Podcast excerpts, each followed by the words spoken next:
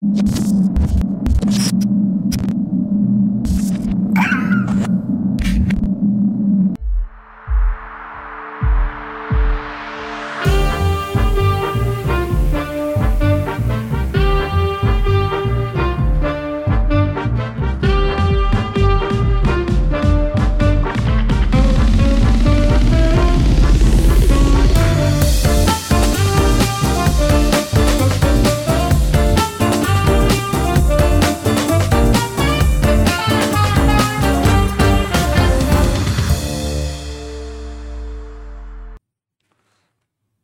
Buenas tardes, bienvenidos a un episodio más de Regiópolis. Gracias por acompañarnos. El día de hoy nos acompaña el arquitecto Andrés Vergara. Andrés, gracias por estar con nosotros. Alejandro, muchas gracias. Qué gusto estar contigo y con tu, con tu público. Y qué interesante tu programa que has desarrollado de Regiópolis. Pues aquí con mucho gusto. Gracias, Andrés. Gracias y, encantados de, de que nos acompañes en esta tarde porque si bien como nos vas a platicar en un momento más, eh, no eres oriundo de nuestra ciudad, y tu quehacer ha tenido mucho que ver con su desarrollo, ¿no? Sí. Entonces, si, si gustas, pues por ahí empezamos. ¿Por qué no nos platicas un poquito de tu antecedente? Eres arquitecto, eh, tu, tu, práctica está en la Ciudad de México, pero eh, tú nos podrás decir mucho más cosas. Ah, muchas gracias. Pues mira, en realidad em, esta idea de que la práctica de nosotros está en la Ciudad de México, eh, eh, pues no es tan así. O sea, nosotros hemos hecho diseños para edificaciones desde San Francisco, California, hasta Santiago de Chile.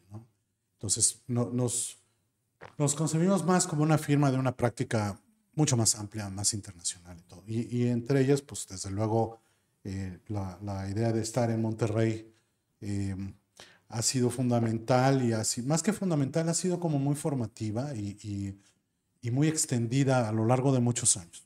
Me tocó a mí venir a Monterrey desde el 1983, eh, con, yo estaba muy joven, yo era un arquitecto casi recién egresado, eh, y yo trabajaba con, fui invitado a trabajar con el arquitecto Eduardo Terrazas de la Peña en 1982. Entonces, eh, él, eh, cuando me invitaron ahí, él tenía dos proyectos importantes. Uno era el Teatro de la Ciudad de Monterrey y otro era la Macroplaza. Entonces, en un principio me tocó trabajar en, el, Teatro de la Ciudad con unos asesores eh, de Nueva York que tenía y unos asesores ingleses, ¿no? Theater Projects se llamaban y el otro era Artec Consultants. Entonces, hicimos el proyecto original del Teatro de la Ciudad. Y em, y luego me tocó trabajar en la macroplaza.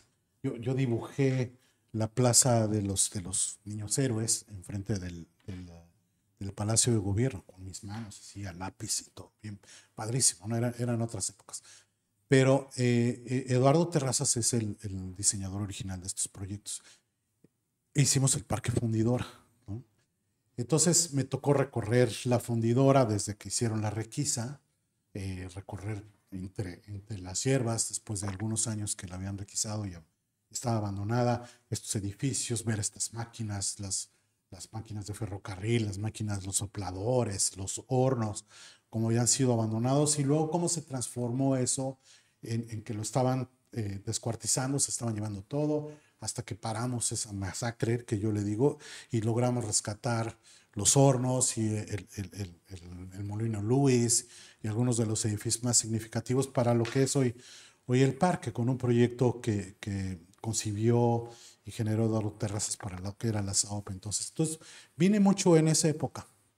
Eh, este, y años después, eh, ya con una práctica con esta empresa americana a la que pertenecíamos, me tocó empezar el, el plan maestro de, de BAO, de, de Valle Oriente, entonces conocer toda la idea de Valle Oriente, este desarrollo a partir de, de los terrenos que tenía, que tenía la, ladrillera, eh, eh, que, que, fueron dejados aquí, y luego eh, todo ese desarrollo que ha generado esta explosión tan grande que vemos ahora de la verticalidad en esta zona de Valle Oriente y luego que se ha extendido hasta lo que es Valle Poniente y ahora regresa hasta Nuevo Sur, ¿no? Entonces, me ha tocado ver todo eso a lo largo de estos últimos 20 años, si tú quieres. sí. Muy, muy interesante. Sí, eh, como, lo, como lo platicábamos ahorita un poquito antes de que empezara el programa, eh, ha, sido, ha sido un testigo de, de, este desarrollo de la ciudad, ¿no? Si, si empezaste tú a, a, venir a Monterrey desde los ochentas, sí. pues, y desde antes de la macroplaza, pues, pues te, has sido testigo del, del, cambio tan drástico de la ciudad, ¿no? Y, y empecemos, si quieres, por ahí, eh, por ahí Andrés. El, el, tú venías de una, de una, de una ciudad eh, eh, que, que, es inmensa en, todos los sentidos, ¿no? Como la Ciudad de México.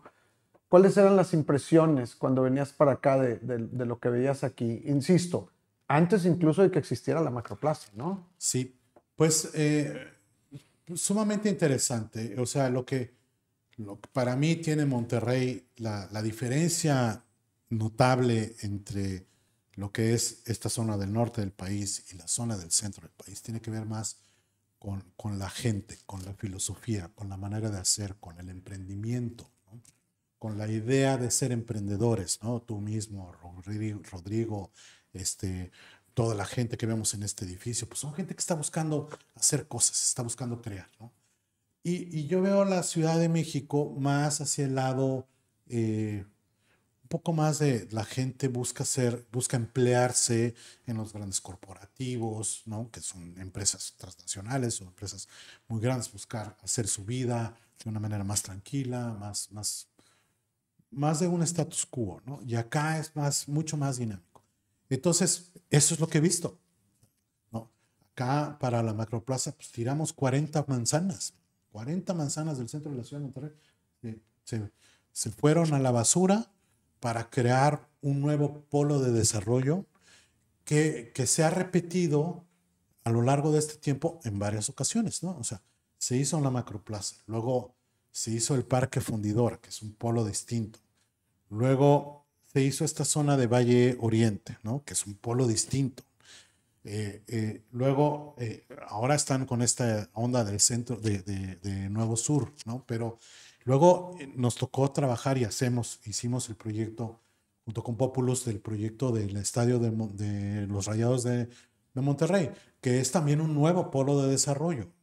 Eh, nos tocó ver la zona del obispado, ¿no? Eh, este, y luego trabajar un poquito con Delta para ver la zona de, Valle Poniente. Entonces, nos ha tocado como, como ver los orígenes y el crecimiento de cada uno de estos polos de desarrollo pues sumamente importantes que, que han logrado que, que, esta metrópolis ahora realmente tenga estos distintos polos con, con distintos énfasis, con distintas vocaciones y con, con gente que lo hace suyo y que tiene oportunidad de crecer de una manera dispersa, si tú quieres, pero unidas por estos grandes corredores que las unen, como es el río Santa Catarina y la avenida eh, de Gómez Morín eh, o, todas estas que Constitución, eh, el par vial de Rambide y Washington, ¿no? O sea, todo, todo eso que, que de alguna manera da oportunidad, digamos, de oriente a poniente, de unir la ciudad y luego de norte a sur, ¿no? La universidad y que te vas hasta, pues te vas hasta la frontera, ¿no? O, te vas por la carretera nacional, que también ahora es un, un polo de desarrollo importante que me tocó ver desde el avión una vez, ¿no? O sea, tengo, tengo, tú sabes, tengo mis parientes aquí. Y una vez les dije que se venían a venir a Monterrey.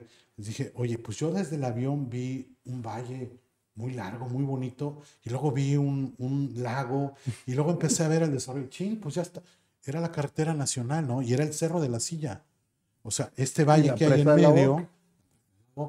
Entonces, una vez que venía en el avión, yo decía, el avión viene bien despacito, ¿no? Son las 3 de la tarde, la luz le da bien bonito a la sierra, tengo una vista increíble. Entonces empecé a reconocer eh, cada vez más esta gran riqueza del medio ambiente que hay y luego cómo la ciudad ha venido tomando su lugar, sus polos de desarrollo dentro de este ambiente natural que tienen, que es, increíblemente bonito y, que además la gente lo, disfruta, ¿no? O sea, se van a Chipinque a la bicicleta o se van a la sierra a hacer este hiking, disfrutan mucho. Entonces tiene una combinación muy interesante de vida urbana y de, y de, y de aprovechar las bondades del medio ambiente. Entonces, pues eh, yo lo he disfrutado mucho pues, por 40 años, mano.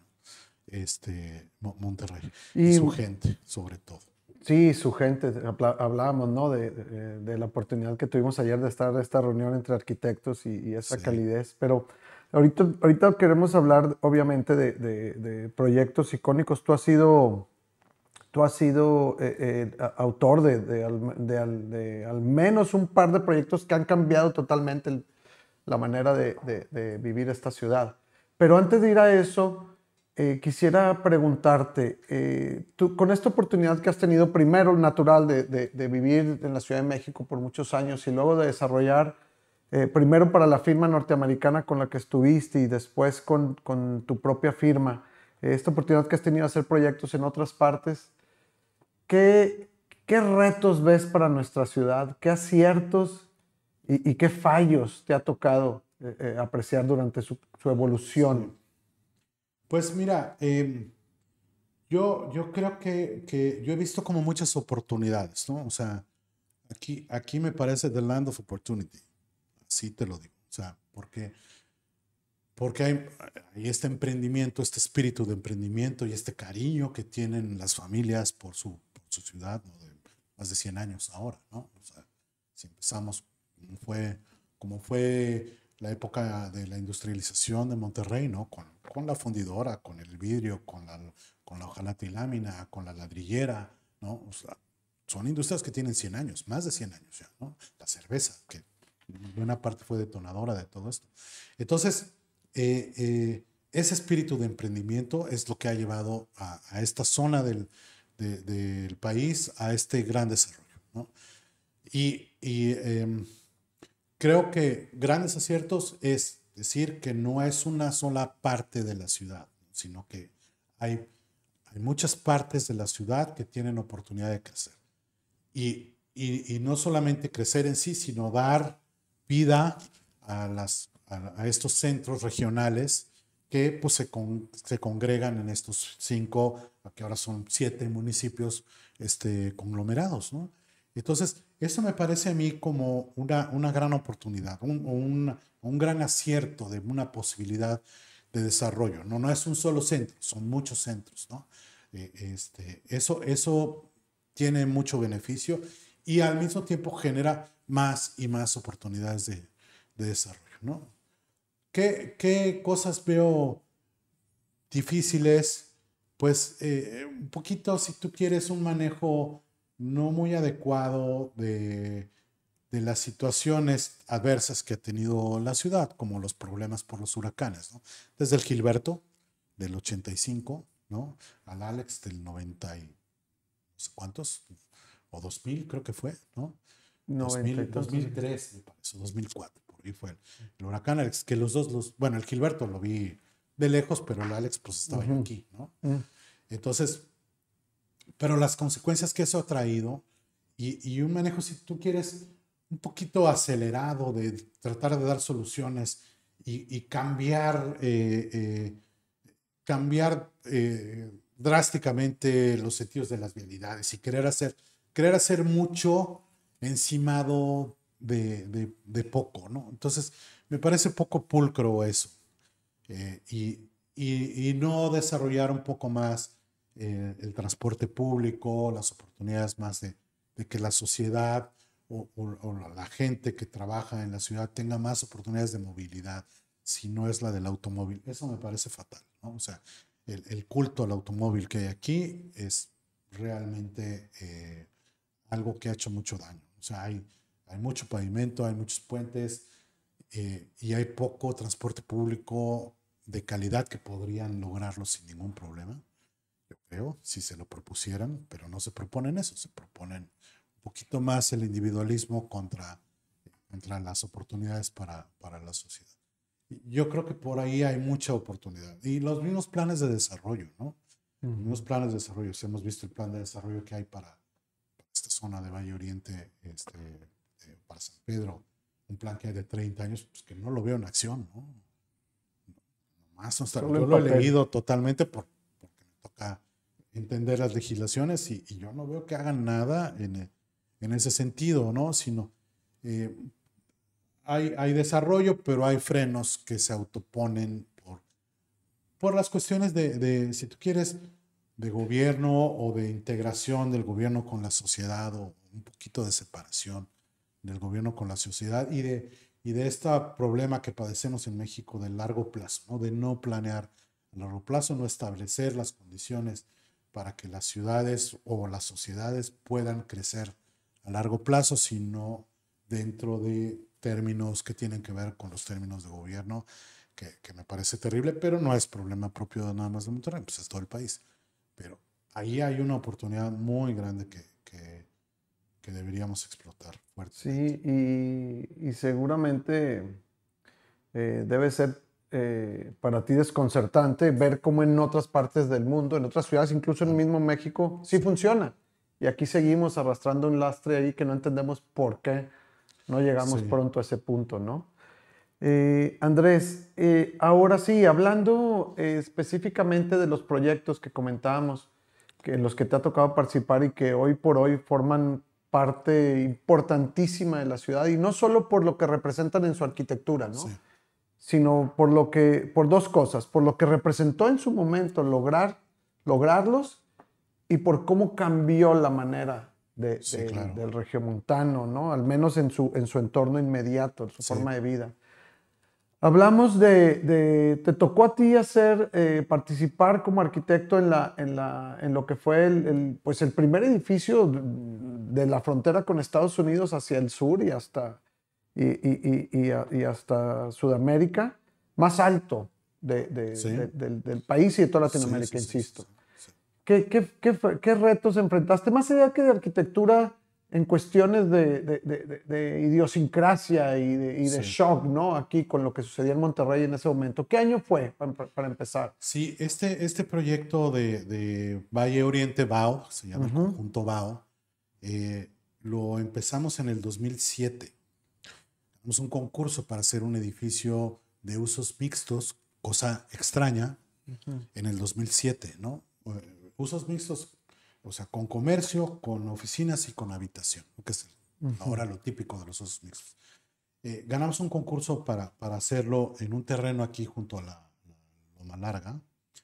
Y poquito después, eh, ese, ese, el propietario o el grupo desarrollador encontró una oportunidad de venir a un lugar con un terreno un poco más amplio y ese edificio que nosotros, o ese conjunto que había, nosotros pensamos hacerlo en un edificio que cambiara su forma mientras iba creciendo.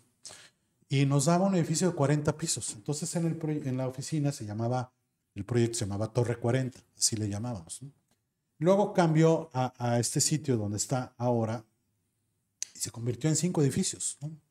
Entonces rehicimos un plan maestro para esto y el reto fue el tiempo.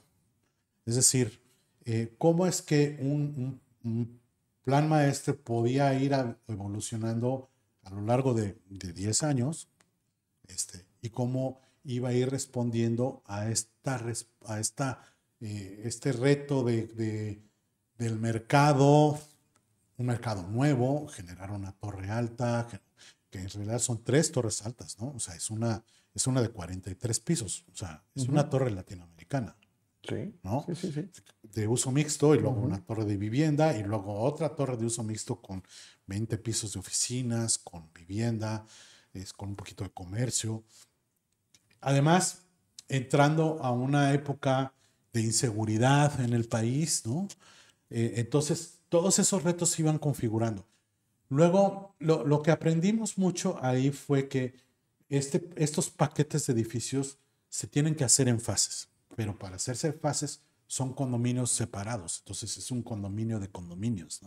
Pero cada uno de estos condominios tiene que ir brindando la oportunidad a sus usuarios de ser autosuficiente, de ser independiente, de diseñarse, desarrollarse, completarse antes que otra parte del mismo terreno, ¿no? O del mismo conjunto. Comercializarse, venderse inclusive, como el edificio donde está de Johnson Johnson, ¿no? Que era el BAO 1, este, que se vendió, eh, el- que se fue llamado el mejor edificio de oficinas de Monterrey, porque hicimos una propuesta muy interesante de, de, de unas plantas muy, muy amplias, se ocupó luego, luego, se los compraron, ¿no? O sea, Que eso, eso nos ha sucedido también. Las obras de nosotros se han vendido muy rápido. O sea, este edificio donde estamos ahora, pues ya se vendió todo. Todo está vendido, ¿no?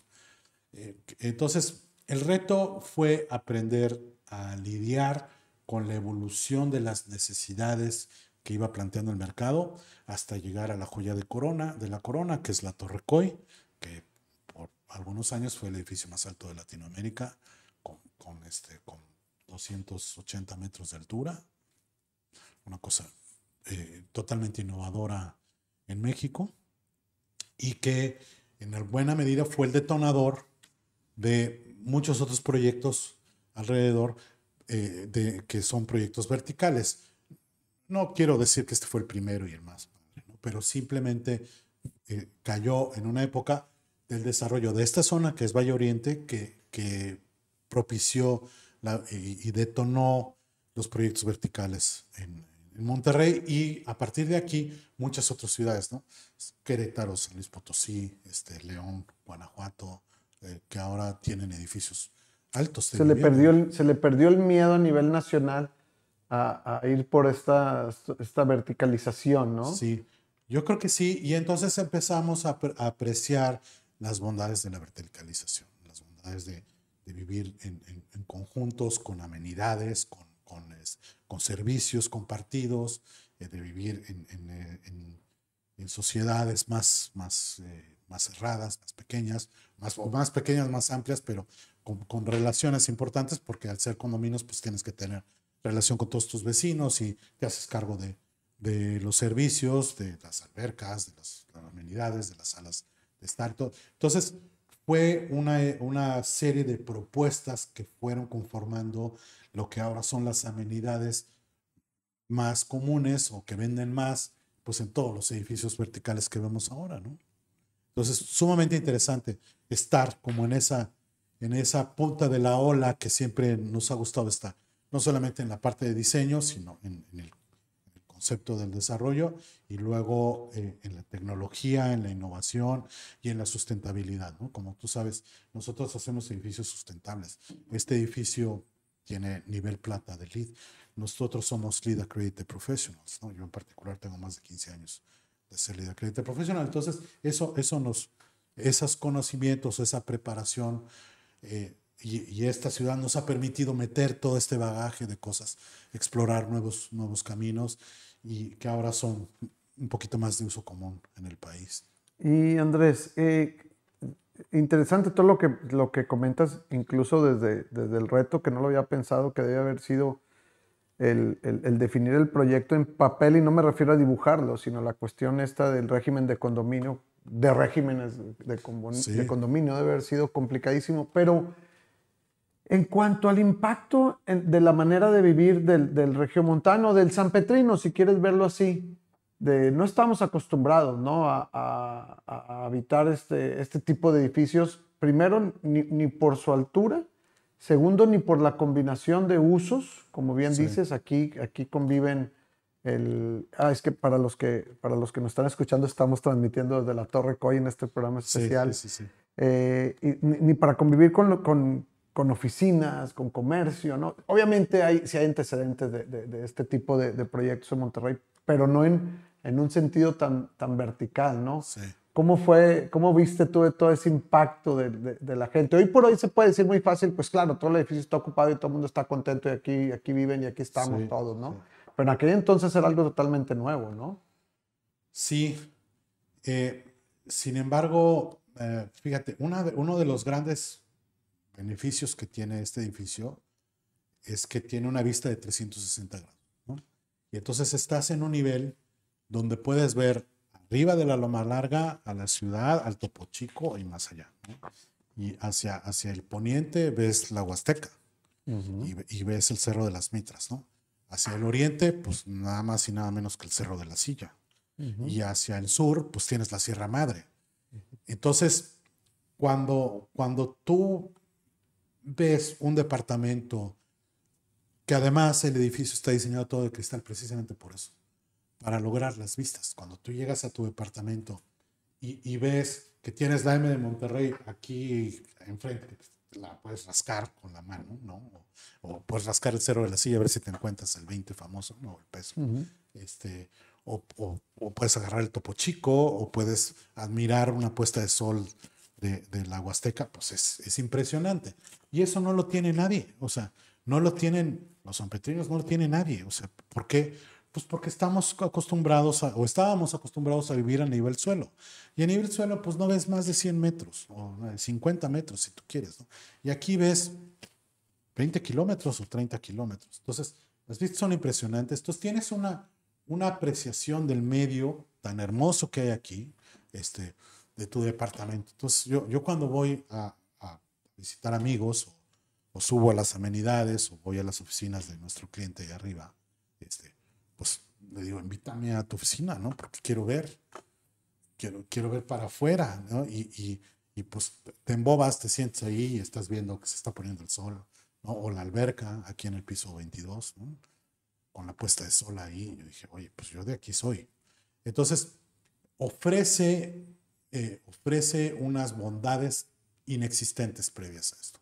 Entonces, cuando la gente se da cuenta de esto, Dice, pues yo también quiero, y otros desarrolladores pues han hecho ahora torres, inclusive un poco más altas que esta, este, que gozan de, de este entorno natural tan, tan hermoso que existe en esta zona. Entonces, yo creo que por ahí va el, el, el gusto o que el, mercado o los clientes aprecien esto. Cuando hacemos ahora condominios, lo primero que nos dicen es, yo quiero ver a la sierra, ¿no? O quiero ver al cerro. Entonces, podemos inclusive desperdiciar un poco de eficiencia del edificio para lograr que todos los departamentos vean a la sierra en detrimento de algunos que no, que, o sea, de otras zonas que no son tan apreciables. Entonces, bueno, pues eso, eso es un poco del juego de la verticalidad, lograr las vistas. ¿no? Y por otro lado, la, la, tecnología para hacer el edificio este, y la sustentabilidad. ¿no? Como decía, es un edificio nivel plata de, de LEED. Claro. Y ahora sí, cambiando un poquito, eh, decíamos, eh, de, los proyectos en los que te ha tocado participar aquí en nuestra ciudad, que, ahora son íconos, eh, también eres parte del equipo de diseño, ¿no? Que, logró lo, que, que, se construyera, que se diseñara y construyera el estadio de los Rayados, que eso es... Eso todavía nos guste o no nos guste el fútbol, seamos rayados, seamos, tigres, seamos de lo que es, de, hinchas del equipo que, que, gustes. Eh, final, finalmente son, son fenómenos que, que, terminan alterando todo, toda una ciudad ¿no? y todo un gran sector. Y a ustedes les tocó participar en, en, colocar este, eh, este ícono ahora que ocupa eh, el predio acá en Guadalupe. ¿Qué, qué, nos puedes contar alrededor de toda esa historia, de lo que sucedió ahí y sobre todo de lo que, de lo que ahora sucede ya que el estadio está en funciones en, en, Guadalupe? ¿no? Yo me acuerdo perfectamente de, de, esos predios porque estaban muy cerca acá de la colonia country que yo frecuentaba. Pero, pero qué padre que te tocó a ti llegar desde ver el llano ese ahí al lado del terreno este de la pastora, ¿no? Sí, pues mira, eh, sumamente interesante también. Es como te decía, es otro polo de desarrollo nuevo. Eh, la, zona de Guadalupe eh, y la zona de la Pastora, de alguna manera habían, habían tenido este, este parque que, que pues, per se es un polo de desarrollo, pero estaba un poco abandonado, estaba decaído, el parque estaba medio cerrado, el lago estaba sucio, pasa el río La Silla por atrás, mucha maleza, mucha selva, el, el, el parque de diversiones también decaído, el zoológico pues no se diga. Entonces, eh, se seleccionó ese terreno por, por muchas razones y entre otras porque tenía un potencial importante de desarrollar, de cambiar, de cambiar totalmente la historia de, de lo que es la Guadalupe. Entonces, está ligado ahora a lo que es un parque lineal, que es el río La Silla, que, tiene, que es el único río vivo, digamos, de esta parte del país. ¿no? O sea, hay peces ahí, man. O sea, hay peces, ¿no? O sea, no sé por qué me sorprendo, pero en este río hay peces. porque, en el resto no hay peces, pero está en la ciudad. Entonces se logró generar un corredor urbano eh, de, jogging, de correr, de andar en bicicleta, de ligar y de darle un valor nuevo, ¿no? Se logró renovar el, bosque de la pastora, se logró renovar el, parque de diversiones y el zoológico también. Entonces, y el estadio es parte del parque, o sea, todo el diseño del estadio y todo el diseño de su entorno está lleno de árboles. Ahorita ya han de estar mucho más grandes, pero pusimos ahí no sé cuántos, cinco mil árboles. Este, totalmente bien diseñados, puestos en su lugar. Y es una extensión del parque. Si tú tomas ahora una, haces una toma aérea con el dron, o, o desde el avión, o desde el satélite, vas a ver que es una extensión de este parque de bosque, ¿no? Entonces, pues eso, eso le da un valor muy grande a la ciudad. Además de que va mucha gente y empiezas a generar comercio, hoteles, vivienda, este, circulación vehicular, eh, eh, eh, circulación peatonal. O sea, le das un nuevo, una nueva vida a esa parte de la ciudad, que además se conecta con otros, ¿no? Con Juárez y con, con esta parte de acá de Apodaca y todo. Entonces, pues eso, eso no es que uno lo haya generado, sino son oportunidades que se le presentan a uno y que las, las aprovechas y aportas tus mejores ideas y luego las ves ahí plantadas y luego lo más padre es que lo ves funcionando como pensaste que iba a funcionar. ¿no? O sea, las ideas que tuviste de qué hacer cosas para que eso funcionara de una manera X, Y Z, que la gente hiciera cosas, llegas ahí, las ves y las están haciendo, está sucediendo y todo. Entonces, bueno, pues eso es muy reconfortante. ¿no? Y Andrés, eh, siguiendo con este tema de, de, de, los estadios, eh, diseñar, diseñar el estadio no, no, no, no es cuestión nada más de, diseñarlo como tal y colocarlo en el sitio. El, el, un proyecto de, estas características tiene un radio de impacto muy amplio. Totalmente, sí. Eh, ¿cómo, cómo, cómo, analizaron, cómo enfrentaron todo eso, toda esa, la cuestión urbana? Está, la eso está muy interesante. Fíjate, que no había Google Earth.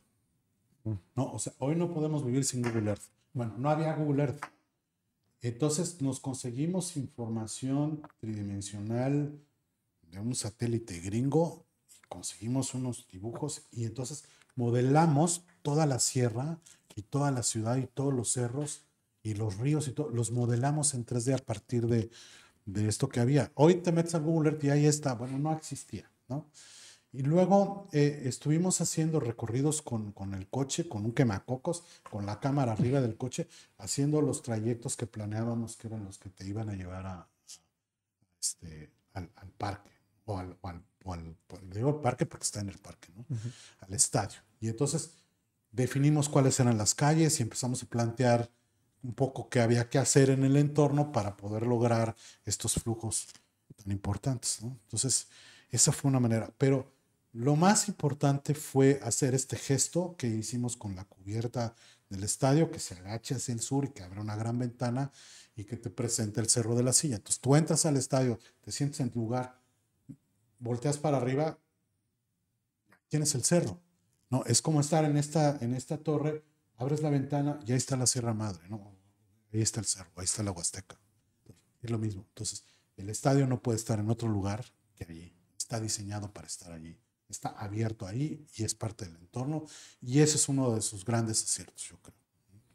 Y con toda esta efervescencia, y ya nos, nos estamos acercando al, al, al tiempo de, eh, de, conclusión del podcast, Andrés, pero no, no, quisiera dejar de, de, hablar de esto. Con todo este impacto que ha traído, este cambio en la logística de, de vida de, esta ciudad que ha traído el, el estadio, y con esa experiencia que tienes tú, pues ya tienes en, en, tu haber un par de estadios al menos.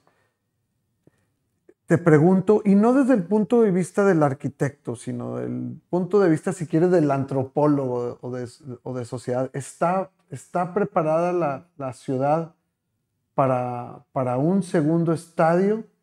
Eh, obviamente la respuesta es sí, pues va a estar preparada siempre desde el punto de vista del, de, de, de, del aficionado, pero me refiero desde el punto de vista de toda la logística que implicó colocar un estadio acá, ahora colocar otro en otro lado. Y, y, y me atrevo a hacer una, una, pregunta más, ¿no? Si, si no deberíamos de tener incluso más. Esto es una ciudad, pocas ciudades en México sí. tienen es, es, estas posibilidades, sí. ¿no? Pues mira, eh, hay pruebas de que sí y hay pruebas de que no. Eh, el, el, estadio posible nuevo que puede haber en la ciudad, pues hoy en día existe uno que está en ese lugar y, y se llena todos los partidos. ¿no? O sea, y la gente va, llega. ¿Por qué? Pues porque tiene vialidades, ¿no? Está la universidad, está el metro y, y Y las ciudades nunca están preparadas, o sea, nunca están preparadas para eso. O sea, bueno, en términos viales o términos de logística de la ciudad, no están preparadas, porque son, son obras de un impacto que transforman la ciudad, ¿no? Como tampoco estaba preparada para la macroplaza, ¿no? O, o tampoco estaba preparada para el Parque Fundidora. Son, son, son proyectos, o la Torre Coy, son proyectos que transforman y la ciudad se adapta y la ciudad los acoge y si son, si son asertivos, pues generan una ola alrededor de ellos de crecimiento, que eso es lo que hemos estado viendo.